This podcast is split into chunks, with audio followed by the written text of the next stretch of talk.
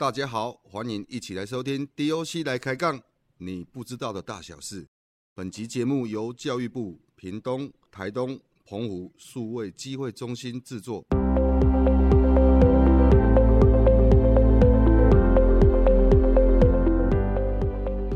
加菲加菲，大家好，我是今天 DOC 来开杠你不知道的部落大小事主持人茶马尾。哎，我真的觉得很厉害呢，像我们牡丹香后越来越进步哦，我们居然有 Podcast 嘞！你们知道它 Podcast 是什么吗？因为我们现在其实我们可以听到说，就是不管在任何时间呢，你只要有连上网络，都可以听到我们 Podcast，就是一个随时都可以听到一个广播节目。我们就像牡丹香啊，跟我们图书馆还有我们牡丹的数位中心一起来录制这样一个节目，来分享我们牡丹香还有我们整个牡丹香的部落大小事，以及包含。我们今天一个非常重要的主题就是我们牡丹社事件。那我们今天 DOC 来开杠，你不知道的部落大小事的特别来宾，就特别邀请到我们部落达人李金峰，欢迎金峰大哥。大家早，我是来自牡丹乡加之来社大美部落的猎人，叫金峰，现在也是农夫，也是生态导览员。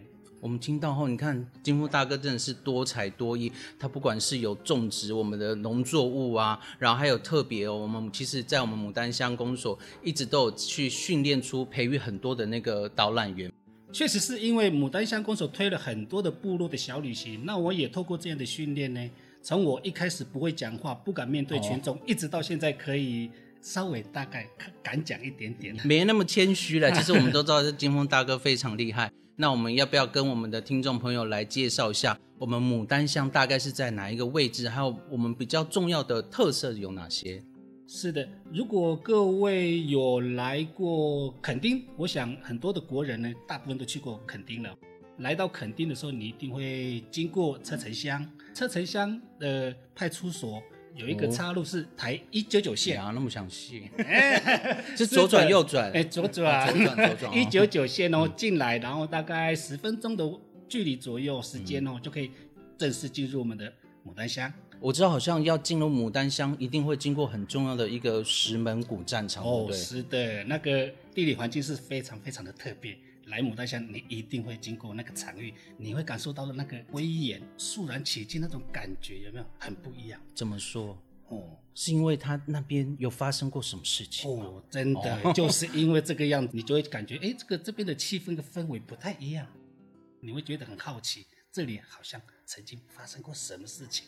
其实，在之前我们公视有一个大戏，就是我们斯卡。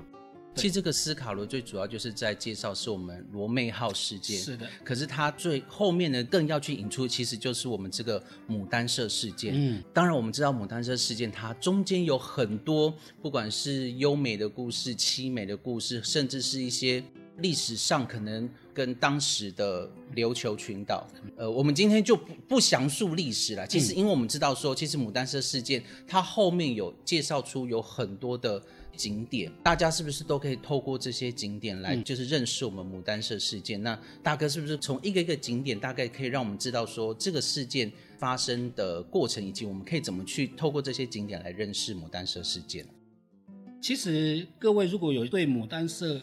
牡丹乡有更多的了解的，除了对人文历史方面去从那边切入的话，也可以，或者是从我们很丰富的、很成熟的一个旅游行程也可以。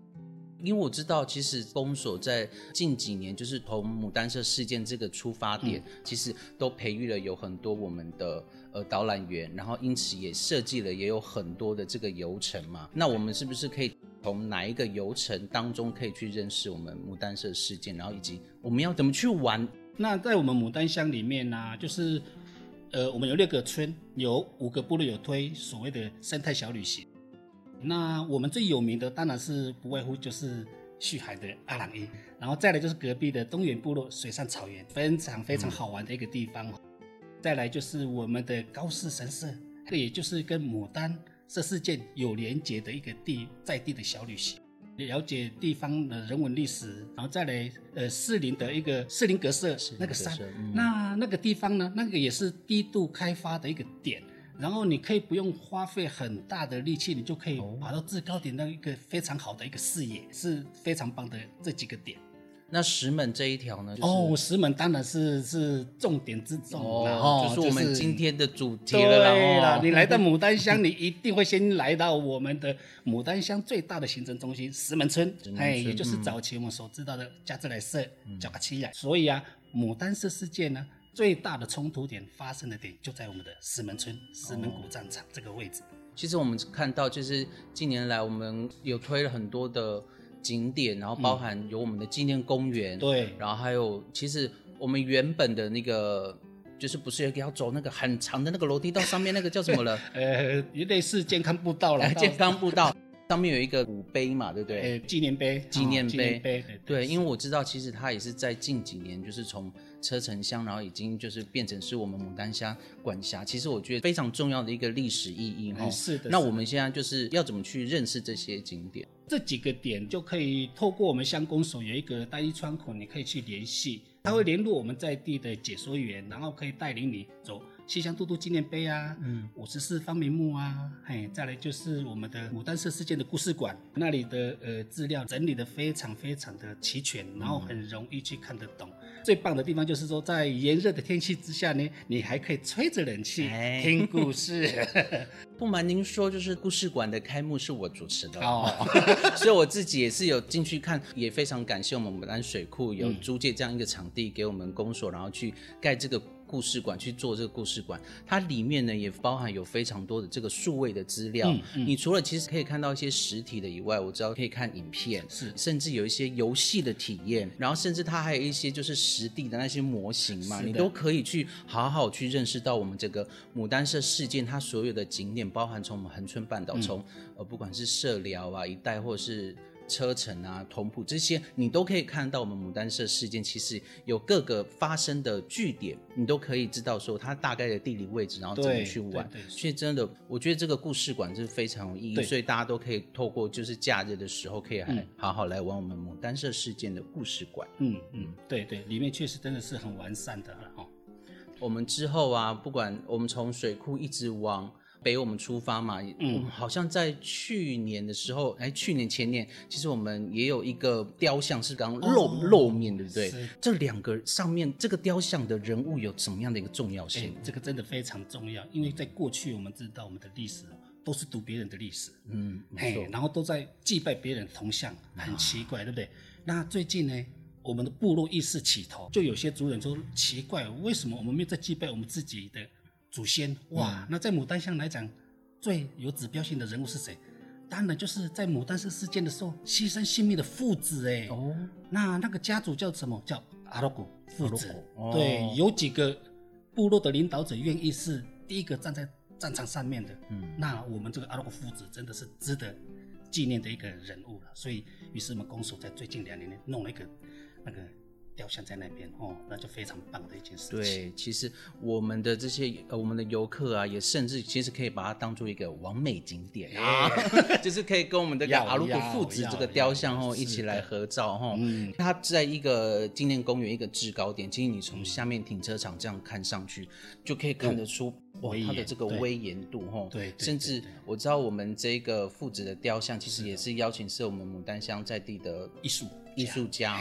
来设计的。真的，我每次经过那里，真的我不禁的向他点头鞠哎躬致敬呢。对呀、怎么样？很像要拜拜的感觉。当然不是，我们当然是一个尊崇哦，因为他真的非常伟大有，因为有他们两个父子的关系，其实为我们之后就是牡丹社事件，在一个非常重要的历史地位，其实。奠定一个非常大的一个基础，所以我们也是非常感谢。在透过纪念公园，在一直到我们刚刚有提到，其实拱门处那边有一个小小的一个历史馆，对不对？嗯嗯，对，其实它是在武当山事件故事馆之的前身、嗯哦，那是它的前身。它、哦其实那个场域也非常棒，就在现场。去了之后，你可以感受到那种阴森森的感觉，哎 知道吗？你就会感受到哇，真的很严肃的那种感觉。嗯所以它里面还是可以用的，而且是用非常环保的一个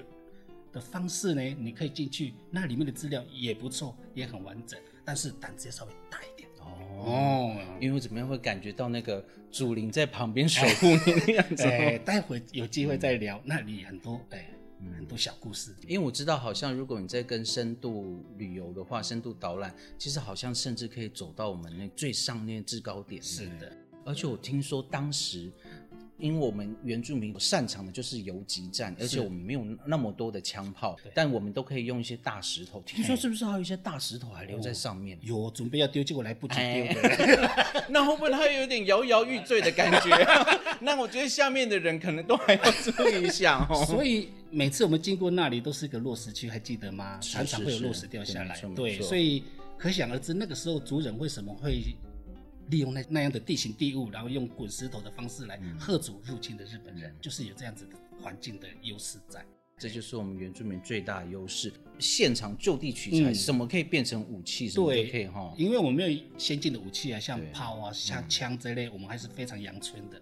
然后再继续走，也可以看到，就是刚刚就提到我们的西乡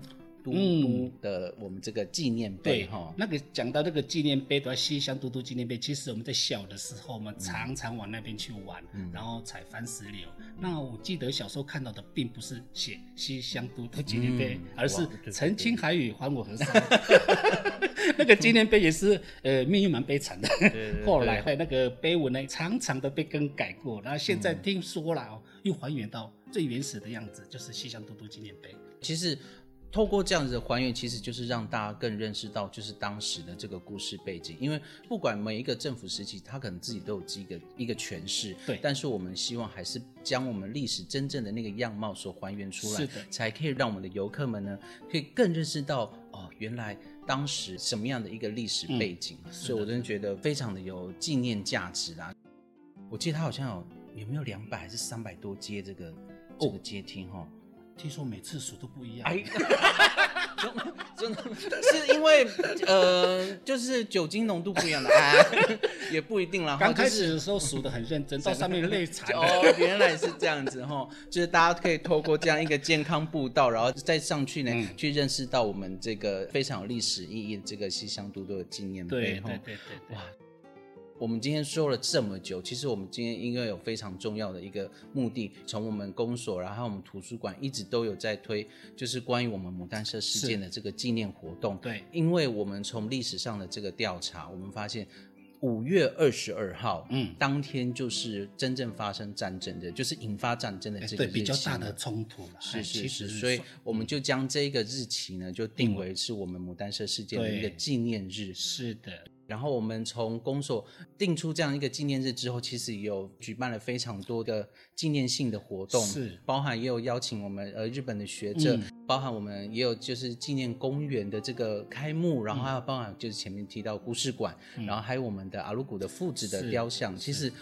都是要让大家认识到，由我们牡丹乡自己所诠释、自己所发生的这个牡丹社事件的这个历史背景。所以，我们今天呢，就希望可以透过我们今天 podcast 的节目，嗯，来让大家去认识到我们牡丹社事件，包含刚刚我们金峰大哥其实有提到很多我们牡丹社事件，还有其他我们村的这些人文特色，还有我们的这些观光景点，就希望我们的游客们、我们的观众朋友、听众朋友，可以透过呃假日的时候，然后可以一起来玩我们牡丹乡这样子。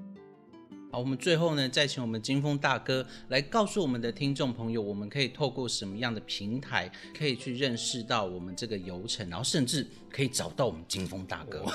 好，是的，其实啊，如果你不晓得每一个部落的窗口的电话都没有关系，有一个最简单的方式呢，你就是打电话到我们的牡丹乡公所农光课，就可以询问到、呃任何一个部落的流程，甚至于哪一位解说员这样。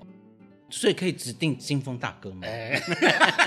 还是有的时候还定不到。哎，那么抢手哈！哎，没有，有时候呃，农夫总是很多事情要做。哎，哇，真的是多才多艺的金峰大哥，所以大家听到了没？搞不好你找金峰大哥，金峰大哥还会送你一盒番茄。哎，有可能哦。好，最后呢，我们 DOC 来开杠，你不知道的部落大小事。我们今天节目就到这边，我们再次感谢我们金峰大哥，谢谢。马萨喽，好，我们下次见，拜拜。拜拜。